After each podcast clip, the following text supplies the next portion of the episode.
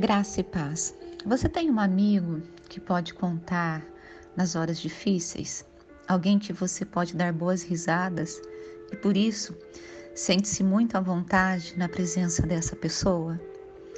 Como é reconfortante sabermos que temos em quem nos apoiar quando estamos tristes, alguém para nos dar as mãos, para nos ajudar a nos levantar quando estivermos caídos ou simplesmente alguém que pode nos ouvir enquanto bebericamos um café ou um chá.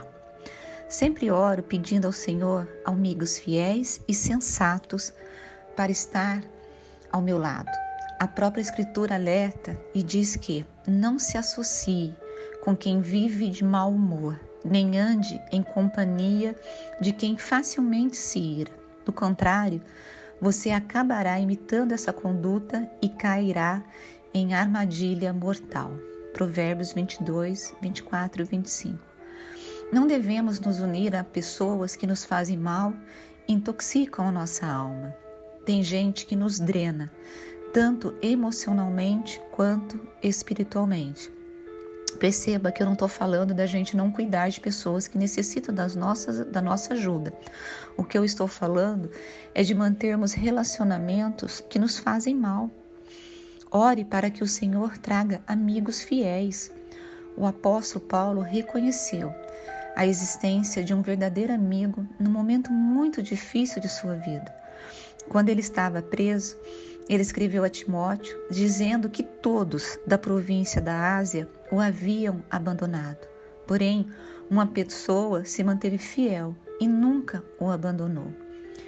Que o Senhor conceda misericórdia à casa de Onesíforo, porque muitas vezes me deu ânimo e nunca se envergonhou das minhas algemas. Pelo contrário, quando chegou a Roma, me procurou com persistência até me encontrar. 2 Timóteo 15, 17. Quando li esse texto, eu me emocionei. Pedi ao Senhor que me dê amigos como esse, e que eu seja uma amiga como essa para o meu próximo. Valorize quem lhe estende a mão, quem ora por você, quem ouve as suas angústias, quem ri com você, quem chora com você.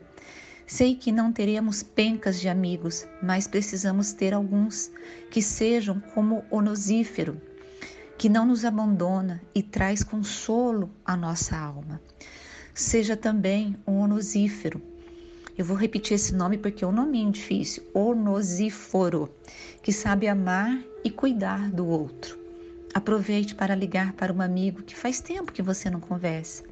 E o que o Senhor nos conceda bons amigos, essa esse, na verdade, é o meu pedido para mim e para você, que tenhamos pessoas fiéis ao nosso lado, que nos sustentam, que nos ajudam, que nos socorram.